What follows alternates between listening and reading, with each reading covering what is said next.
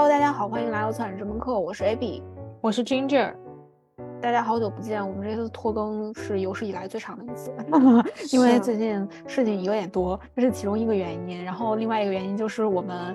呃，已经准备了一年的那个展，在六月份就要开幕啦。然后这次呢，我们除了展览之外，也有一本出版物，然后现在也在准备这本出版物的过程中。然后这次的这个出版物会以一个黑胶的形式做呈现。因为我们两个现在人没有在国内，但是现在合作的设计团队有人在上海，所以我们打算在展览的期间呢，在上海的线下也联动的去办一场活动。对，因为到今年七月份，我们的播客就开播两周年了，然后这次想做的这个线下活动呢，也是想回馈一下各位的听友，嗯，和各位听友线下的线上见一个面，嗯，或者。是 交流一下，感谢一下大家对我们的支持。对，我们也想举办一个线下的线上 Q&A 活动。如果大家感兴趣的话，可以在留言留言区留下你的想法。那这一次呢，我们时隔了这么长时间，这一期播客想跟大家聊一聊我们最近看的一些展览吧。嗯嗯，因为开年之后，其实伦敦这边。还蛮多新的展览的，然后呢，其中有一个展览，它虽然规模不是特别大，但是我们两个在看完之后都有挺多思考的，是在 R A 的一个展览，关于美国南部的一些黑人艺术家，他们，嗯，就其实算是一个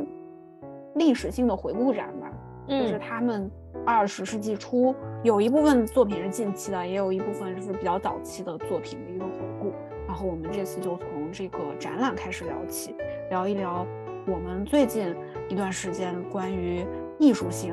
这个话题或者是这个概念的一些反思。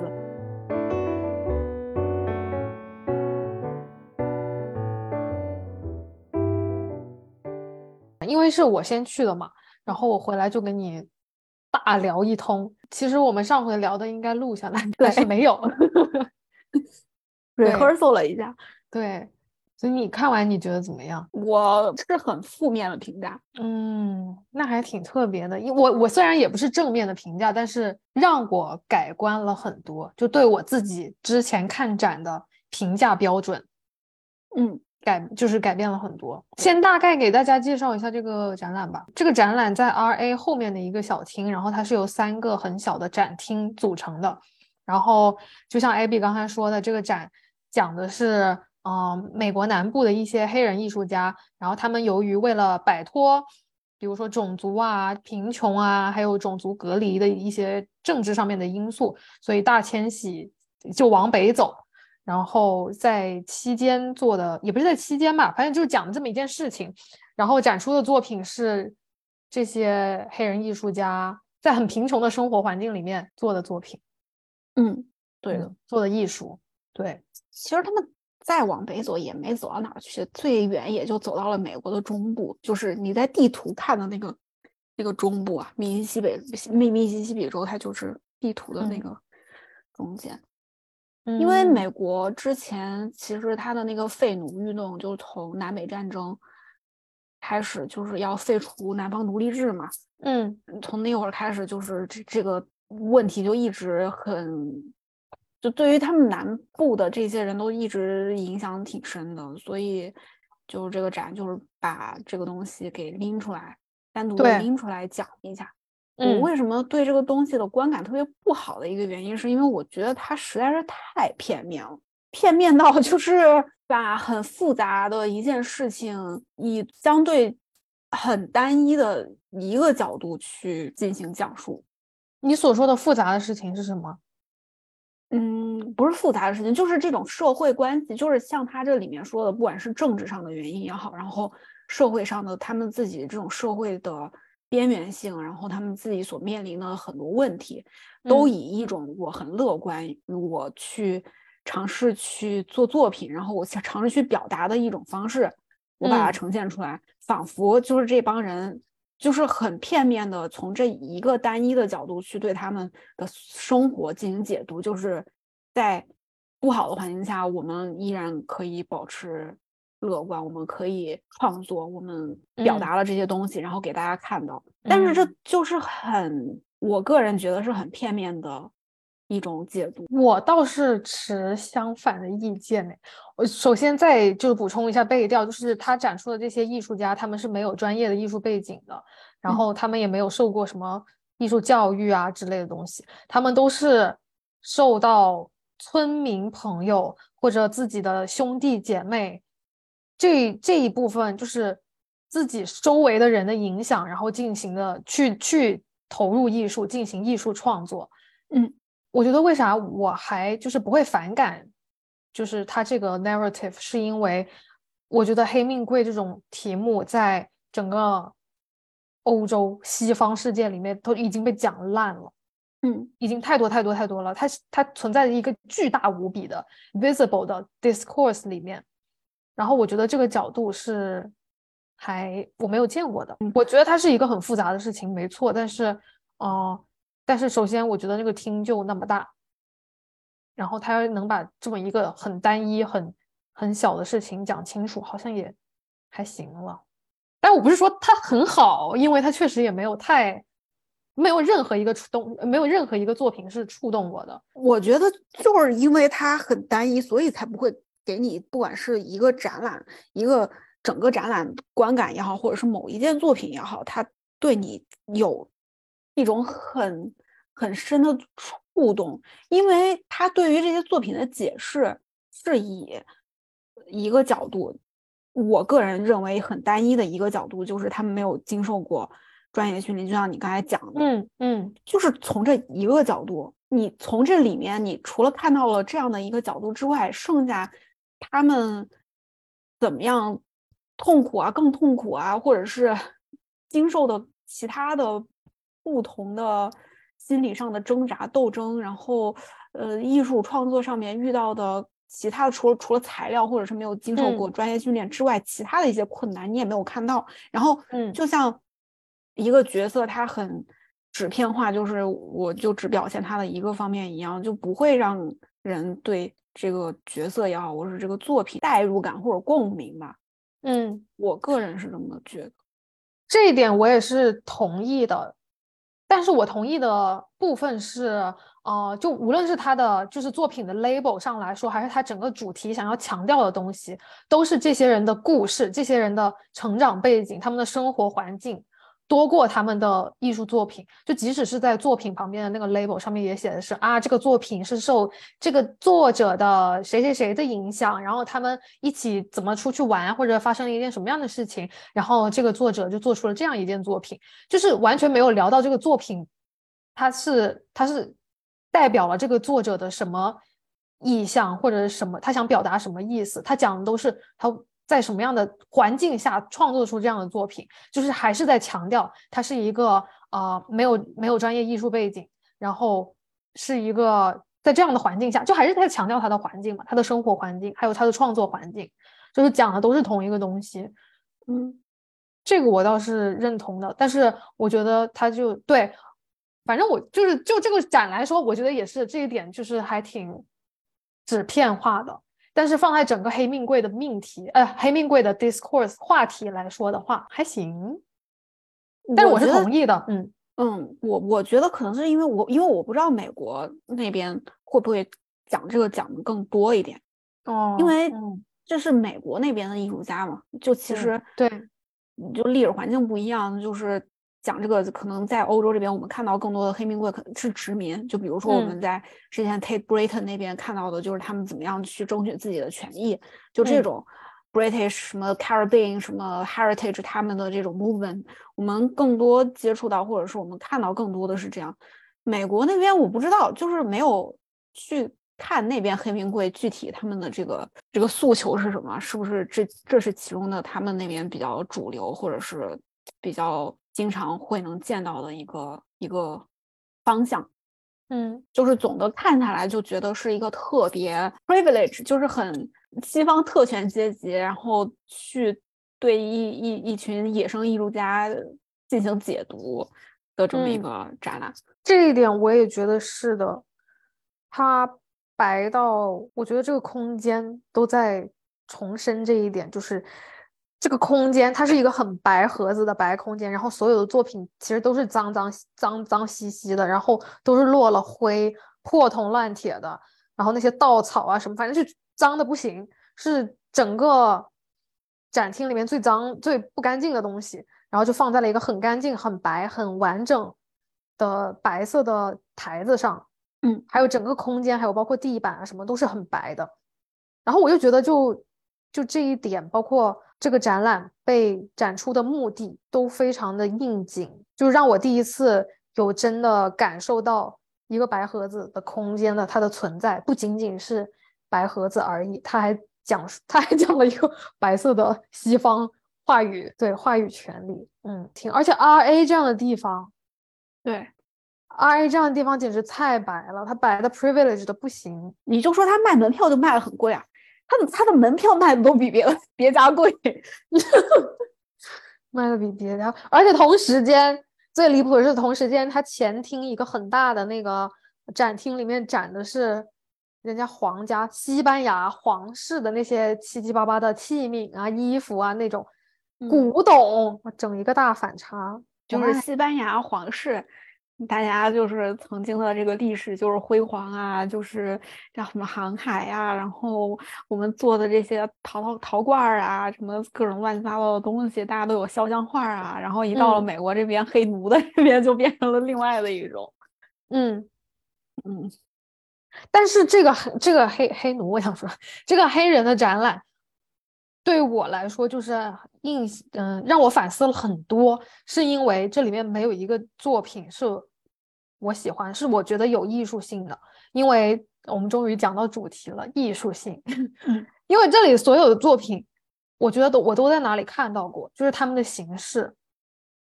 嗯，我觉得我好像都在哪里看到过，反正我就觉得都不都不陌生，而且都不新颖。虽然他们都是一九啊二零到八零左右的作品，没有没有没有，他第一个展厅很很近的。都是二零年左右的作品，后面有一些老一点，但是前面的都挺近的。只不过他们包括那三个黑黑的那个树，在 canvas 上面的树枝，我没有看那个是多少年。我有关注到的那几个作品都是比较早期，然后我就觉得进去了之后，他们的形式，无论是形式还是想要表达的东西，都没有我完全都没有打动我的地方。像以像以放在以前这样的展览，我可能就觉得啊，又是一个。讲黑命贵的展，然后就走了，嗯，或者要别的讲黑命贵的展，也是那种我觉得很喧很喧哗，就他们就大声的喊叫着啊黑命贵啊，就给我这种感觉，这种展我也会觉得很烦的走。但是这个还好，这个就让我想了很多，然后我会真的去嗯契合这个展览想要想要讨论的这个角度去想。啊，他的展品这些东西，然后想象他们的生活环境，然后想象他们在什么情况下做出这样的作品，我感觉我还挺沉浸的。可能是因为他这个呃切入点够窄，然后够单一，所以让人很好的就是很好 engage。但我就觉得这次我好像没有因为作品，也没有因为艺术性这个东西，我去主动的思考了那么多。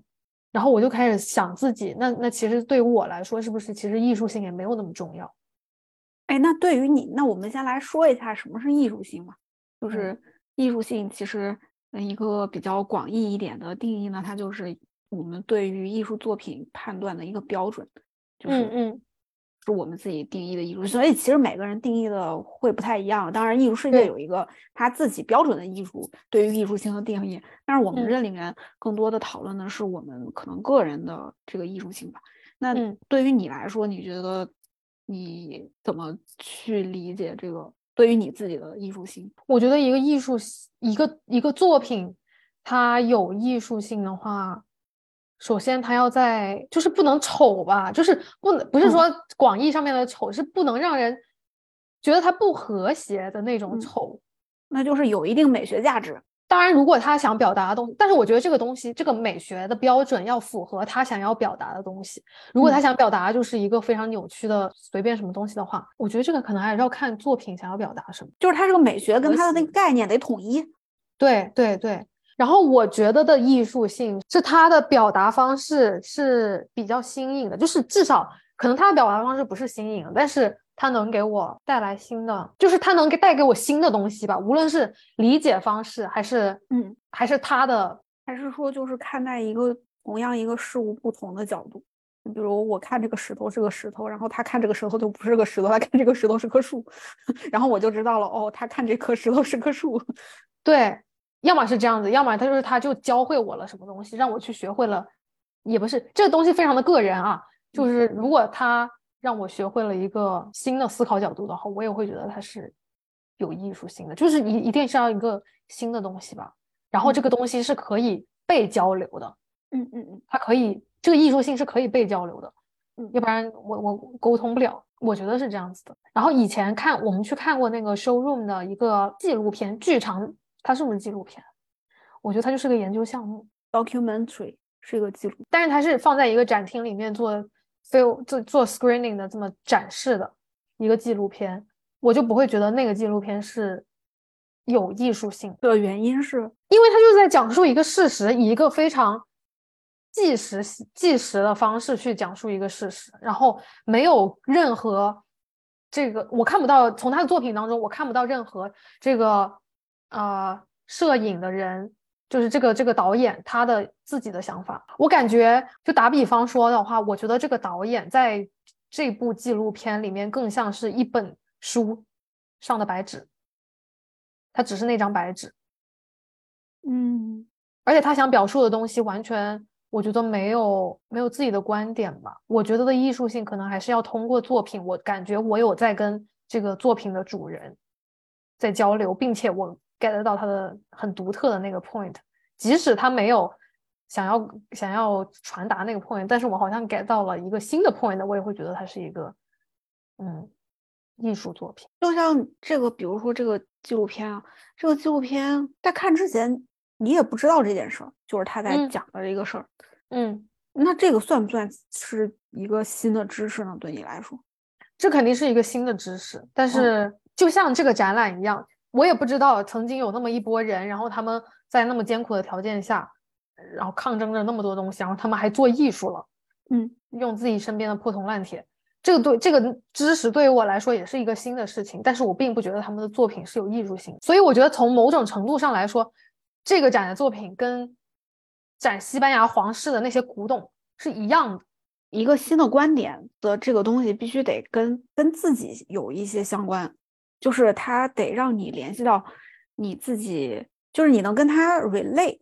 就是你能跟他交流。然后，但是这个交流的能够发生在这个过程中，我在看一个新的作品里面，我体验到了另外的一种观点，可以这么理解吗？我觉得是通过这个作品，我在跟这个作品的作者，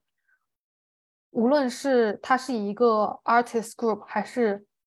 artist individual，我在跟他交流，嗯，而不是在跟他，他通过比如说非洲奴役事件这件事情在做作品，那那这件事件就是他的媒介。如果我通过这作品是了解到了这个事件。那对于我来说，我没有达到沟通，就是没有达到跟嗯艺术家的沟通，还是因为这作品不行，就他没沟通到位。但是其实这个作品，哎，这个这个就是这个展最欠的一个地方，就是这个作品他想要展的就是这部分艺术家非常，呃，又又没有专业的艺术背景啊，然后他们仍然的苦中作乐在那创作的这件事而已。嗯，就他们做出来的作品其实一点都不重要，就是。其实我在里面看的时候，我就觉得天呐，这种作品我真的是在哪儿都看得到。就即使是幼儿园的那种什么啊环保时装秀，也差不多是这个样子的。所以就是在呃艺术作品和故事当中，现在好像故事比较重要。就是现在这个艺术市场、艺术世界可以强调故事，但是前提是这个故事它就所以我在考虑，我在我在我在想这个东西在。美国会不会会不会更能跟那边的人沟通交流？因为本身这个事件的发生，就这个历史事件，就在我们看来，它就是一个历史事件。但是对于真实的生活在那边的那部分人，那是他们的日常生活。嗯，就是会不会对于他们来讲，他们在看到这些作品的时候，是从他们的日常生活里面的另外的一个角度看到了这帮人哎做过这样的作品，然后去反映自己的生活，跟他们自己的真实生活联系在一起的时候，嗯，会能带给他们更多不同的体验。相对于对于我们来讲，对，我觉得是的。这个是为什么我会觉得它很单一，就是我觉得在看有一些东西的时候是需要铺垫的，并且这个铺垫可能要挺多的。但是，对啊，没办法嘛，那那确实也没办法，因为一个展览你不可能要他什么都做嘛，然后可能只能挑出其中单一的一个方面去讲，然后那这帮人挑的这个就是最有故事性的一面，然后更能跟观众。就这边能够观众沟通交流的一面，就是最能让人跟他 relate 的一面。你看他那个展签也好，或者怎么样，就是说我在比如孟菲斯，我我这幅画我就是描绘的这个孟菲斯，它那个日落，就是城市里面的日落，然后就是很纪实性的，就是我每天的生活的一幅一个一个画面，或者是就反正我生活里面就描绘的几个人吧，就就画在那儿。就是我，我透过的你的画笔，我知道了那个你的生活，我知道了你每天那个所创作那个材材料，可能它很破，你只能捡垃圾，你就创作。嗯，但是就实际，我我大概明白你意思，就是这个展览对于你来说，它只能构成一个现象的表述，它只能告诉你这是一个现象，对，这是一件事儿，它不是。就是他，就像你说，他没有跟啊，他没有让你跟这个艺术家形成沟通和交流的。有一个原因，也是因为这个作品本身，它给你带来的想象有点少。他没有给我任何的想象啊，对啊，就是你所见即所得，就是这个样子。我觉得好的作品是，即使没有他前面的那些铺垫，没有我一定要在某一个特定的历史环境下，某某一个社会。环境下，我看到这个作品，我依然跟他产生了一些交流和对话，他触动到了、触及了我的灵魂，这个是好的作品。嗯，但是这些作品它不是，就是我会更愿意在这样的一个展览里面，我所期待能看到的作品，我可能更愿意看一些访谈，不是访谈吧，就是怎么说呢？就是看他们怎么抱怨自己的生活，可能是以。文字的形式、语言的形式，或者是一些更多元的一面嘛，就并不只是把我每天的生活这样子描绘出来。因为我其实不知道你是以一个什么样的心情，就除了除了刚才我们聊到的他他他他们的这个背景之外。其他的心情，他生活面临的困难，他家有几口孩子，他跟他老婆的关系是怎么样？他跟他邻居的关系是怎么样？他跟就是这个社会里面其他白人的关系是怎么样？那些白人或者那些警察是怎么压迫他们的？或者是他每天要住在地下室的？我我啥我啥不知道，我就知道他们没有受过艺术教育，然后就这这些做作品就是让我觉得很单一。我觉得，嗯，我我懂你意思了，但是你想要知道这个就是以。无论是以文字的形式，还是以访谈、影像的形式去可以被呈现的这个东西，它有一部分是放在那个 label 里面的，但是很大一部分他都没有说。我觉得，那我是这么理解的，就是这个展览它的艺，它的里面的展出的作品更像是，嗯，现在讲述黑命贵这个命题的 appendix，嗯，它像是。一个补充的东西，因为虽然我我也不太了解黑命贵呃什么，它是一个多么怎么怎么样的话题，我也是通过看其他的展览，然后产生不同的情绪，然后对黑命贵 进行了解的。所以对于我来说，就是这个展它给我了一种新的角度，而且我相而且我相信，就是关于这部分艺术家他们他们的生活具体是什么样的，然后啊跟邻里关系是什么样的，如何大家。一起啊，互相帮助，挺过了这一关。关于这种话题的文献还有影像作品，应该是很多很多的。我猜肯定有啊，肯定有。我猜，嗯嗯。所以我觉得，就是就像你刚刚说的，如果放在一个别的环境里面，或者看展的不是我，可能就会好很多。但是我们现在讲的就是个人的感受嘛。对，说回艺术性。对，哦，对，说回艺术性，我就是想说，嗯。之前要是让我去看任何一个没有那么有故事性的展览，然后我去逛了一圈呀，这个作品我好像在哪儿见过，那个作品好像 Barbican 的哪哪哪儿好像也有见过，这个作品怎么怎么 Tate 的哪哪哪儿也有见过。有这种情况下的话，我肯定真的是会，我肯定会骂的。但是这个展看下来之后，我发现我好像不反感，我一点都不反感。然后我就开始反思自己，那啊，我是被他们的故事打动了吗？我是被这个故事吸故事性所吸引了，因此我忽略了艺术性这个东西吗？因为我之前一直觉得自己是一个挺注重一个作品艺术性的人的，这是我一个很重要的评判标准，我是自己这么认为自己的。但是看完这个展之后，我发现自己好像也没有那么注重艺术性了。就其实这一点还挺让我惊讶的，因为你不是也从这个展览里面看到了一个新的视角嘛？你得到新东西了。但是我得到的这个东西，我不一定要通过作品来看，呃，来来发现啊。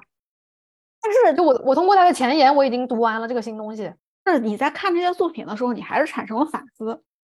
嗯。然后这个反思可能不是跟这个作品直接相关，但是是跟你看到的周围的别的艺术家的作品，或者是你就反正让你思考了，就是让你思考这件事情，它就是一个新东西。对对对，是的，是的。所以你不反感吗？对，所以我觉得好像艺术性对我来说也没有那么重要，没有没有我想象当中的重要。因为我比如说啊，我在看第三个空间的呃第二个空间的有一幅画是画在木板上的，然后。好像是有有点像壁画一样，记录着几个人在搬东西还是什么的，在一个像夕阳一样的环境下，对，有这么一这么一幅画，然后我就会想象这帮人，然后根根据他的前言啊，想象这帮人，然后什么日出而作，日落而息，然后啊做完之后很开心的回家，然后在木板上记录下这一天，他们创作的 intention。是非常非常纯粹的，然后这个就让我 relate 到我现在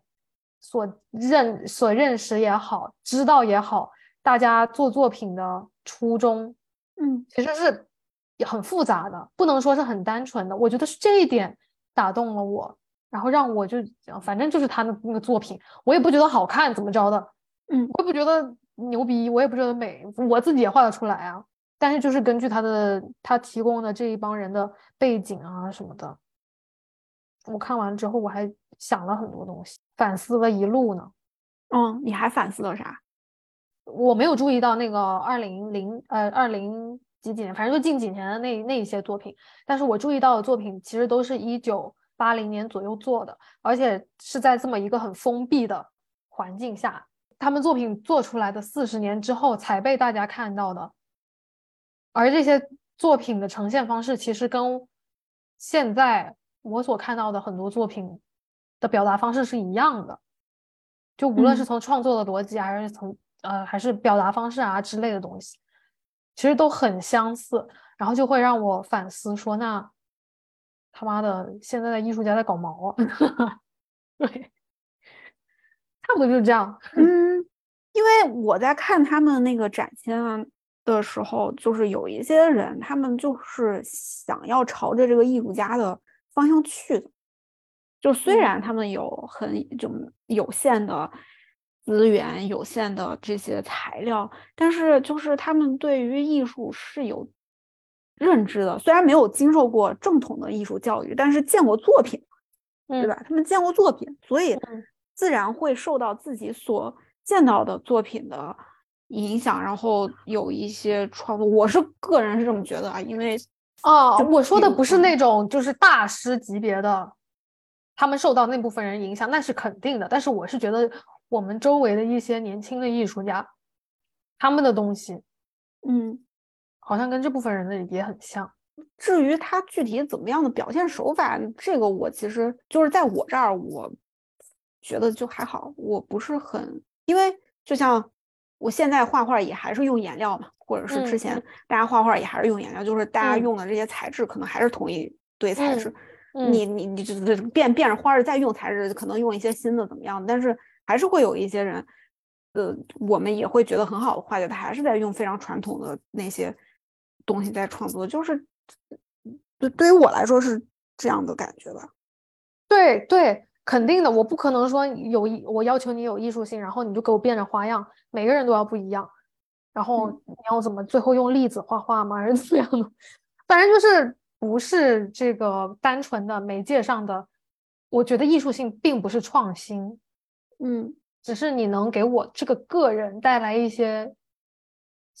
呃，我认为新的东西。但是我认为这个新的东西真的太我了，太 personal 了。我觉得只要就是能够达到通过你的作品，然后进行跟，就是你有话想说，然后我能通过你的作品听到你的话，嗯，即使我反对，但是我也会认可这是一个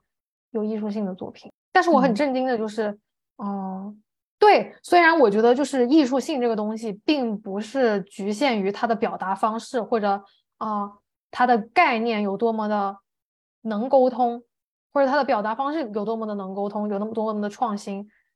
它其实这两个东西的集合，我是觉得我还挺震惊于当时他们这波人，然后在那么早一个年代，他们的表达方式就挺多元了。我们可能对于就是社会的进步有过高的期待了，我个人的感觉，就其实，在文化方面，并没有科技进步的那么快嘛，嗯。那你觉得的艺术性，还是你根本就不无所谓这个事儿？我有我自己的评判标准，对。但是我现在我可能对于艺术性的不同理解，不是不同理解，就是有了一些新的想法，是因为我看到了艺术世界的艺术性。就是我现在对于艺术世界的艺术性，就是广义上大家理解的艺术世界，就是画廊也好，然后这些很主流的美术馆也好，就是他们所谓的这种。艺术性，我好像有一点了解，因为最近工作的原因，所以看到了非常非常多，就是大量的画廊代理的艺术家，然后你也能看到这个社会的评判标准，对他们所认可、他们所想看到的那种所谓的艺术性，是的。然后，所以对于我来说呢？我不想看到这些有艺术性的，就是艺术世界艺术性的东西了。我现在对于这些东西，我真的是我我看着我头疼，就很头疼。举个例子，是因为他们都一成不变吗？是有一套固定标准的，不是一成不变，它就是一个一个标准，就是在那边，它都差不多，真的是有标准在那边，它是差不多的。对啊，就是因为它没有给你带来新的东西。然后它在就是，比如说它就是一个框框，它在一个长方长方形里面不断的变化，那也不算一个变化，因为它永远框在这个长方形里面。所谓再实验再怎么样，可能在当年的那个年代更实验的一些东西，然后放到现在。其实也就还好，然后你会发现真正的那些实验的东西，它不会进到画廊的体系里面去，因为它卖不了。对，然后呢，卖的最好的还是那些 dreamlike painting，就是每个人所有的那些作品都是 dreamlike，不管你是以一个 queerism，就是很啊你的身份的这个角度去出发，然后去刻画一些身体也好，或者是你周边的这个环境也好，或者是怎么样的一些东西，它反正就美学价值是在的，它一定。艺艺术世界艺术性的美学价值是我的个人对于它的那个占比，就是它在这个里面的百分比一定占比的比重是最大的，相比于其他的东西。嗯嗯，首先它你可以觉得这个美学的价值是装饰性也好，或者怎么样的，但是确实是这样。然后装置呢，那装置真的都他妈的差不多。我真的是差不多，写一一百个装置，一百个装置都他妈是 found object，我操，就跟写 painting 是一百个一百个 dreamlike painting 一样，就是那那些 found object 会会在一个特定的大小吗？就比如说它不会太大，绝对不会太大，有很大的，很大很大卖啊？放花园吗？对啊，我操，嗯，有很大的。然后什么你捡来的铁门呐，然后卷帘门呐，你家里的小的挂饰啦、指甲盖儿啦、硬币啦，反正一切你能捡到的这些东西，其实它都可以是你作品创作的一部分。然后再结合一些你可能你做过 sculpture 啦，你就把那些什么 clay 之类的东西跟它结合一下，哎，这个作品就就很好啦。然后你又一二三四的那个说道说道，你就能对于我们这些写这个东西的人，我就我就知道我要写这些东西，因为如果我不写的话，就会被打回来说你没有 touch the point。所以呢，我现在就在看，呃，其实最近大家在去如果去 Hayward 的话。，Mike n e l s o n 的那个展览，大家评价普遍评价都还挺好的嘛。但是现在在我看，我看那个展，我真的看好他妈头疼啊！我觉得我每天都是在屏幕里面去看这些东西。当然，我不是说那个作品不好，它商业价值、它商业性和它的嗯感官体验啊，对感官体验和这种沉浸的什么都做的特别好。然后就是。一看就是能，他之前也是在那个威尼斯双年展，就是代表国家馆展过的嘛。因为他那个威尼斯双年展的国家馆就是一个一个一个的这个空间，就是独立的空间，他随便任何一个作品放到那个空间里面都是一个呃爆款展，就是在双年展的那种规模里面，肯定都是一个爆款展，你一看就知道。嗯，但是我就只是我现在我不喜欢这些东西了，不觉得它。能给我带来什么不一样、更多的体验了？我觉得可能我不知道，我觉得我可能我不爱艺术了。但是我觉得我爱的是另外一种艺术，但是这个艺术不是这种艺术世界的艺术。就像我刚开始说，就可能我我我如果看一个关于在美国南部他们这样的一群艺术家，我可能更期望看到的是他更多元的对于一个人个人的表达，就不只是他。自己描绘出来的世界，还有就是别人对他的评价，或者是一些比较负面，或者是更就是更多元、更立体的一种东西吧。我不知道这个东西还是不是艺术，就所以可能我觉得我现在已经不喜欢艺术，然后我也很深刻的怀疑，我觉得我现在就是不喜欢艺术了。那我喜欢可能喜欢别的，你喜欢搞搞运动？不不不，也没有，也不喜欢搞运动。我觉得我喜欢的这个东西可能还没有办法被定义。就是没有一个词能够说，或者说可能是更喜欢人，就是我我讨厌人，我不喜欢人，就是人的这种复杂，就不是就是我可能也不喜欢人，我也不知道我到底就还我还没有想明白，我现在那个艺术世界观正在重构，然后现在还没重构完成，所以就是现在在一个混沌的状态，可能等我构建完了之后，我就能表达出来了吧。但是我我我肯定不是喜欢这种艺术的，嗯。嗯，我觉得我当初喜欢艺术，我也喜欢这一类的。虽然我没去看这个展，但是我觉得我当初喜欢艺术，也会喜欢这一类的作品，是因为我觉得他在他的他通过作品能给我一个新的感受，就是新的体验或者感官或者啊氛围，或者他真的可以通过他的作品跟我达到交流，跟我达到沟通的关系，嗯。所以我喜欢他，然后我喜欢策展，也是我觉得好像跟艺术家合作，然后我们可以通过策展，然后呃呃，通过艺术家的作品去改变一些东西，嗯，去传达一些东西，但是前两次的传达都失败了，我不能说我不喜我不喜欢艺术了吧。但是我确实好像发现，可能对对作品的期望太高了，对艺术的期望太高了。我之前我记得我们好像也说过，就是你觉得策展是什么？然后我说我觉得策展是武器嘛，嗯。但是现在发现它有点钝呢，还是 我的问题啊。不太好使啊，这玩意儿，他妈的不会是我们这是播播这个播客的 最后一期吧？不是啊，就是我还我们展览还是要做啊，只不过就是我可能现在对于就改变世界这事儿就是不可能，就是我我之前我确实抱着一些幻想，一丝幻想，我觉得这个世界是可以通过一群人或者是个人的努力产生一些变化，但是我现在对于这个的想法，我彻底的。我我我我自己彻底把自己推翻了，然后那我还得要做事情，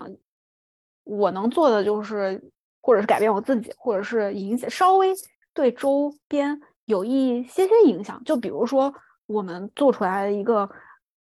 嗯，相对于周边其他那些不负责任的展览，稍微质量高一点的、更负责任一点的展览。那这样，不管是一个人来看也好，或者是十个人来看也好，或者怎么样也好，就反正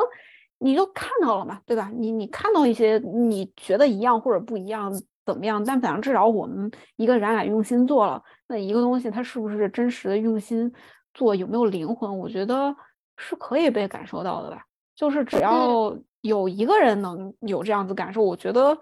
就行了。就其实我觉得没就就对我就没有更多的一种期待，就多么远大，就是更我我之前那么有野心的一种，我从来都没有那么有野心过。我从来都没有想说可以改变这个世界怎么怎么怎么样的。我一开始我设的目的，呃，就我设的目标就是改变。就是最最好能够改变来看展览的这些人，或者影响也不是改变他们嘛，就是影响他们而已，就是影响。那这事儿就很大，几十个几十个观众而已。后来我发现也做不到，发现我们真正用心的就是 就是那几个艺术家。我觉得这样也行了，就是有这样的一个艺术家或者两个艺术家或者怎么样的，我觉得也可以。就是我现在不会有更大的期待，就是好悲伤啊！这这期就是告诉大家该转行转行。没有没有，就是还得做下去，事儿得总有总得有人做，对吧？我不能说这事儿我就不做了，我还得做。我就算不叫自己策展人，我我我不是该做展览我还做展览嘛？就这只是称谓的原因，就是还是自己对于做的事情的一个。认知吧，然后所以其实我挺，我觉得我们这个声音，我们接下来的一个展览是跟声音相关的嘛，因为我们本身也做播客，所以每天其实也是在跟声音打交道。然后这次就是跟很多做声音的艺术家沟通交流。然后我在就我发现，就是比如说像帮我们做唱片的这个艺术家，他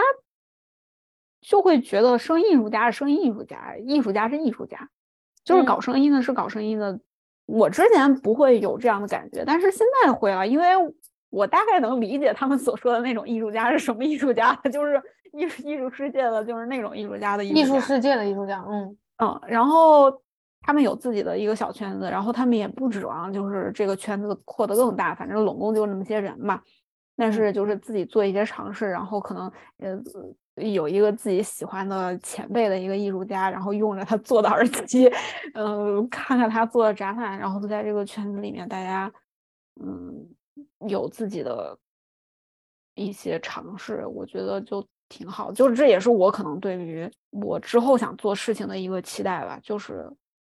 能能让别人看到就好。但是如果实在没有的话，那也还好，反正自己至少做出来的这个东西自己喜欢就行。嗯，那肯定的。嗯，我觉得这是做东西的首要目的，就是做出来的东西首先要自己喜欢。对啊，就是自己觉得达到标准。对对，嗯，就像他们可能对声音在某一个程度，我们可能听来都一样，我也听不出来什么区别，但是他们会有一些标准，就就是很小的一个。但我之前确实，我必须要承认，我之前野心真的是挺大的，就是我就觉得我就是能改变世界，我就是能改变艺术世界，就是艺艺术世界就是美好的。你的之前是啊，你的哦，你的之前是你已经进入了艺术世界，我还以为你说你的之前是你小学的时候，没有没有，就是四年前吧，我转行四年了，就是四年前就在初入艺术行业的时候，那一腔热血，然后什么都不懂，就觉得自己。可以改变世界，但其实不可以，不行。但没关系，不要紧。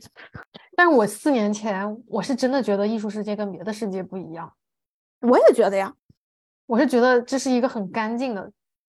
嗯，完然后不不按照别的世界，就不按照正常的世界运作的一个世界。但是其实不是的，他们是同一个世界，运作方式也是一样的。嗯。只是在这个世界里面当螺丝钉的大家，可能都比较善良一点，比较好一点。嗯，我以前觉得艺术就是一艺术圈是一个不是艺术圈，艺术世界是一个独立的，跟别的世界有有明确界限的一个另外一个圈。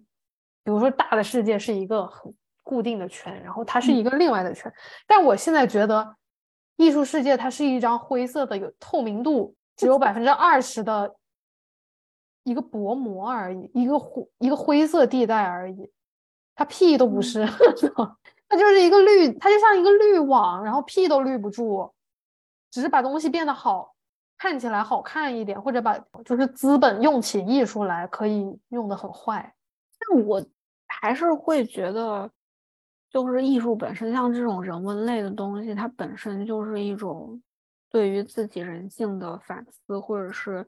在尝试去对抗自己人性最黑暗的那一面的一个，算是一种进步的手段吧。这件事情很难，我也。我我们也不可以要求所有人都可以做得到，然后也不要太高估自己真的能让别人做到的这种能力，就还是挺难的，就只能要求自己，不能要求别人。嗯，因为其实在我最开始进入到艺术行业的时候，我是一个完全纯圈外转行来的，所以我觉得既然我都能被这个艺术世界吸引，那我就要，嗯，用我的能力让更多的人爱上艺术。嗯，那不行。就比如说，就刚才像你说的这种不透明性，哇操，这个就是这个学期吧。这个学期我们那个老师就找了一些他的朋友，或者是之前我们的校友，就现在十几年前毕业的，然后现在就已经在美术馆当馆长，不是馆长，就是呃 senior curator 这样的一些人过来做讲座嘛。嗯，他们讲座也让我们来听。就就就就艺术世界就是美好，就是他们在那儿做做展览，就是什么都是特好，艺术家也特配合，然后最后这个呈现效果也很好，呃，这样那样去讲一堆这些东西，你钱哪来的？你自己你场地哪来的？你最现实最实际的这些东西一个字不提。然后我就跟我那个同学，我就在吐槽这件事情，我说这艺术世界不是这样的呀，为什么他们一提到什么 budget，一提到这些嗯那些。有的没的，他们就绕开这件事情，就不说艺术世界的黑暗面了。然后我那个同学就跟我说，他说，他说可能是他们要保证自己的一种 privilege 吧，就是这种在人前光鲜亮丽的一种人设。对啊，而且 present 的对象 pre present 的对象是学生，我总不能，其实我觉得应该。但是总不能跟学生说啊，你们即将面面临的是一个多么黑暗的未来，你们等着吧。可是我觉得这件事情更残忍，因为，对你出来了之后，你发现这是什么呀？就是对呀，对呀。这件事情，你还不如你提前告诉我，你提前告诉我，我有一个准备也好啊。没有，就真的没有，就把学校就是在学校里面实在是过得太理想化了，就是太理想了，觉得自己真的。拥有这些理论，就好像这些理论就是真正变成自己的武器一样，武装了自己。自己在那个老虎。对我，我以前也觉得自己有这些理论牛逼个不行了。现在我觉得，哦，我当时是觉得有了这些理论，我可以改变，就是很多人，我可以用，我可以当武器。但现在我发现，这种这些理论只能用来安慰我自己，然后。这些理论在把我变好的同时，然后我在被这个世界 摧残。对，我在成为一个更美好的我，被一个更脏的世界摧残，对吧？文明发展到现在，你看到人人类文明的进步，我就是从那些理论里面我看到人类的进步。但是，但是离实践还还差个圆桌派的某一期吧，反正，嗯，然后。窦文涛他们就是跟一个什么哲学老师就是聊天唠叨说，就是人类为什么时候才就是哲学的那个哲学辉煌的时候，永远都是在夕阳的时候。呃的原因是因为就是你在青壮年就文明发展青壮年就大家都在拼命往下冲，然后大家就很注重就是眼前的这些利益，然后不会反思自己，因为本身这种人文的不管哲学也好，或者是。我们所读的这些理论也好，它都是一种反观自身，就是对自己进行反思的一个投射。嗯嗯，对这个这个事情其实是一个很痛苦的事儿，它不是一个令你很开心，就是能令你立刻分泌很多多巴胺，然后往外冲，然后熬夜我就拼死我要赚钱，它不是这么一个事儿。然后所以就是他们提出了一个理论，就是只有在文明的 黄昏，就比如说一个一个文明即将消逝的时候，就当大家都开始反思自己的时候，这个文明基本上就已经快到头了。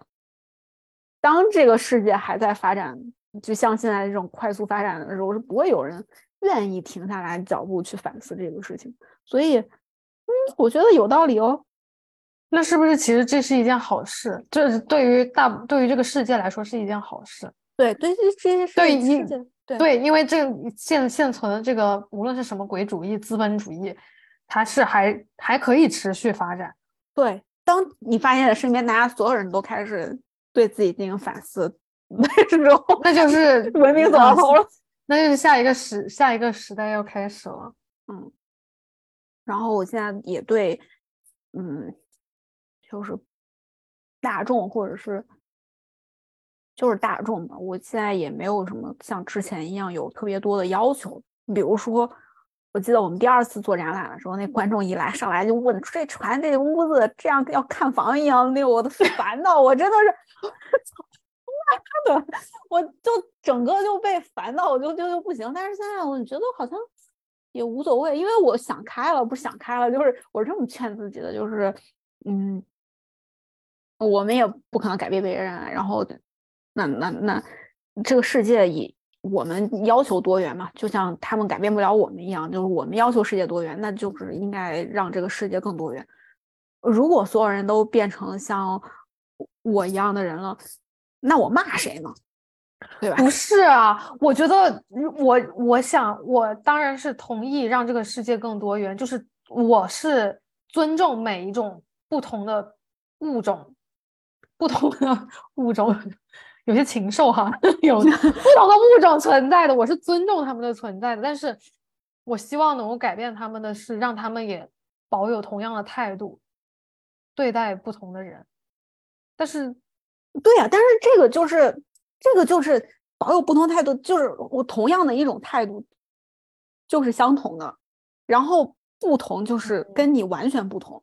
嗯。这样你才能骂他们，你知道吗？所有人都跟你一样，就是大家都是一样，你骂谁？那现在跟我一起骂人的，那现在跟我一起骂人的人太少了呀。但是还有嘛？但是但是你可以骂的人比较多，对不对？你这也很开心，就是见谁都骂，都他妈傻逼，嘴皮子很很忙。嗯，就反正，但是我很惊讶，就是你工作了之后。竟然是这种感觉，这个我没想到。你觉得我想到了吗？我我之前给自己搭的美好的那个城堡啊，我 操，一瞬间就崩塌了。我，对我在我在你回国的这两个月，我真的是就度过了我在这入行以来最黑暗的一段时光。妈呀，也不是之前就是还是跟你说的，我觉得我自己那个滤镜就是叠的有点过了。嗯，就其实自己之前意识到的一些事情，我自己不愿意去面对，不愿意承认，然后一直逼到自己现在，就是你不得不承认的时候，你才要去回想以前的一些东西。然后我觉得，不是前段时间在看那个重启人生吗？我觉得，我觉得我就是一个自主的重启了一次人生，确实是因为我最近就是自从工作以来，我经常能回想到我之前刚开始工作的时候。就刚开始刚毕业，然后进入到职场那段时间，我遇到的一些事情，因为就这是我等于说我第二次重新去体验这些东西，只不过是在一个不同的行业里，然后我发现很多事情并没有什么太大的区别，然后之前给自己构建的美好的城堡就就瞬间崩塌了，然后我就不知道艺术是什么了。但是在重建，在重建，并没有死，我也转不了行。但是这个事情让我意识到一个东西，就是我不可能转行，就是我，我，我就我可能会死在这个世界里面。但是，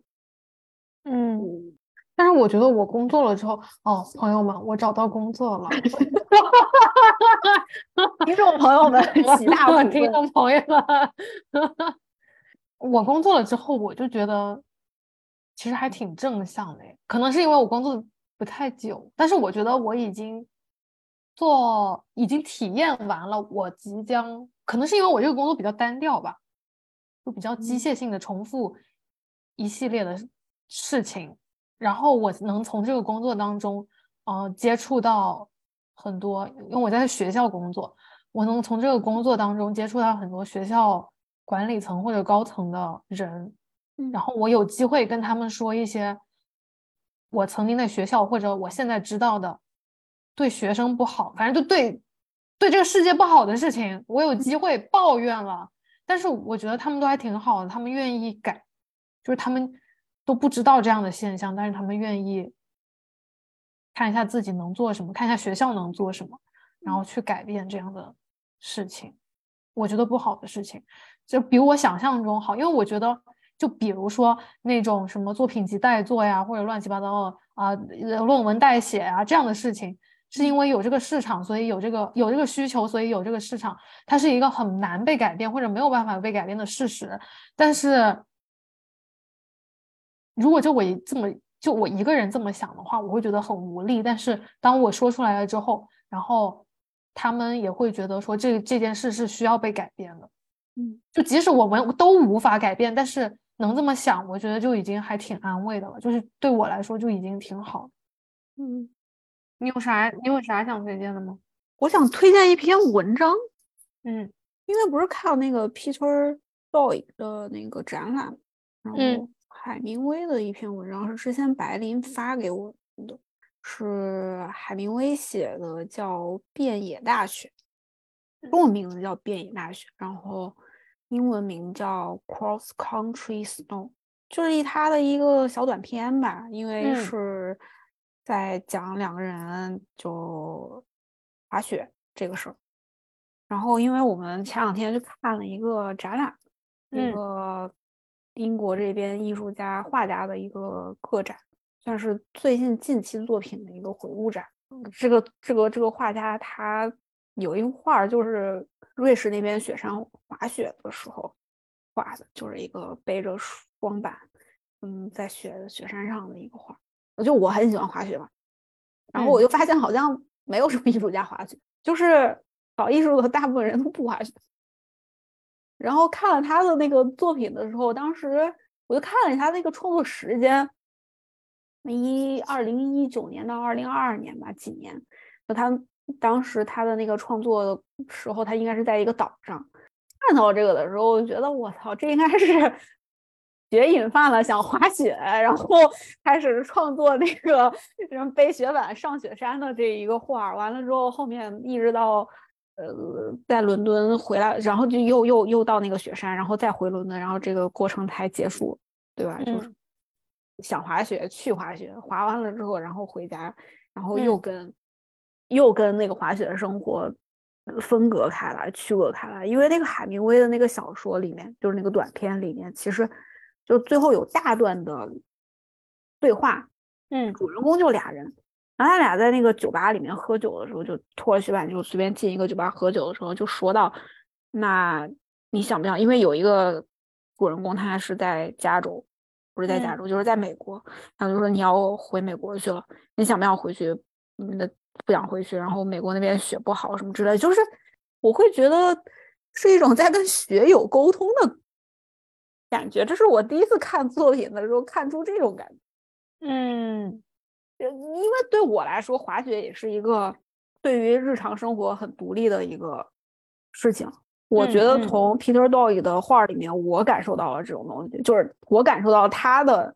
那种感觉，嗯，然后我又想到之前看的那篇小说，就是他们。这个对话就是从雪山下来，然后要回归自己日常生活。他们就要是一个瑞士人多好。通过看他这个画，然后把这个东西给联系起来。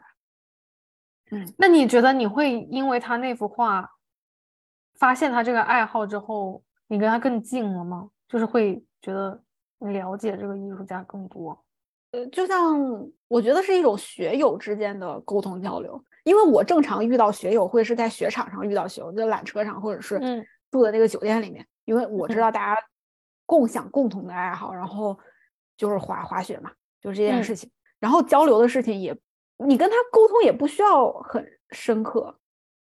但是你们共享同一个爱好，然后把因为这个爱好把你们连接起来了，所以我也不会觉得我因为知道他喜欢滑雪，然后我看到他想滑雪的这个东西，我就觉得我更了解他，只是我跟他有共享的一个爱好，然后我从他的这个角度可以理解到他画画背后的一些动机，或者是。当时可能会出现的一些想法，但是并不代表我对这个人就更了解了，只是单嗯个共享爱好的一个角度。但是 Quarter 的那个 Peter d o 的那个展览确实是可以去看一下。我看完之后，我觉得最，当然他的画，我就这个展我本来一直都很期待，然后他的画也有几幅我很喜欢，虽然不是每一幅，但是有几幅我很喜欢，我觉得就还挺难得，就是遇上一个。喜欢的画家，我觉得看完之后，反倒让我觉得很神奇的是，他让我想到之前在同样的空间里面办的蒙克的展，然后相应地方的画，其实之就是感觉是一个错时空的交流，就是同一个同一面墙、同一个地方挂的画，跟之前蒙克的那个展同一个地方挂的画。其实是可以呼应起来的，不知道是我想多了还是怎么样，但是有三四个地方都是可以呼应起来的，这个让我觉得还挺神奇的。特别是我两个展都看过，然后我还记得，因为蒙克的展我去了不止一次，然后他们都能够联系起来，在我看来是一个很特别的跨时空的观展体验。而且蒙克他不是已经不在世了吗？然后 Peter Dog 又现现在就还健在。嗯，然后他们的话又是可以沟通的，就是从布展上面是可以被沟通的。嗯，我感觉我发现了一个很牛逼的事情，对吧？这一点是我很惊讶，就是很很激动的。嗯，而且主要是 d o r k 他受很多印象派大师的影响，然后他的画的画风上面你可以看到很多很多人的影子，然后又跟考陶德。就是展他这个作品的展厅外面的那一些印象派的作品，非常有呼应，就是就是有了横向跟纵向的沟通，这个让我觉得很很爽，就像打游戏一样。嗯，我觉得这是他们策展团队会考虑的事情嘛，就是我下一个展览要做什么，怎么做，然后怎么样能 fit 我这个展厅印象派这块儿，怎么样跟他有一些呼应或者怎么样。这可能也是他们的那个艺术性，他们考虑的那种评判，他们的评判标准。对，嗯，本来我就挺喜欢架上作品，特别是那种绘画，但是好的画真的很少很少。我觉得哈，我让我喜欢的画真的很少很少很少。但看完之后，我会更喜欢画这个媒介。那我们这一期节目就先到这里。嗯嗯，我们下一期的节目可能是。就是我们下一个展览的预告啦，就是我们第三次测验时间反思，没有那么快吧？两周之后，这次不会拖更那么久了。那感谢大家的收听，我们下期节目再见。嗯，拜拜。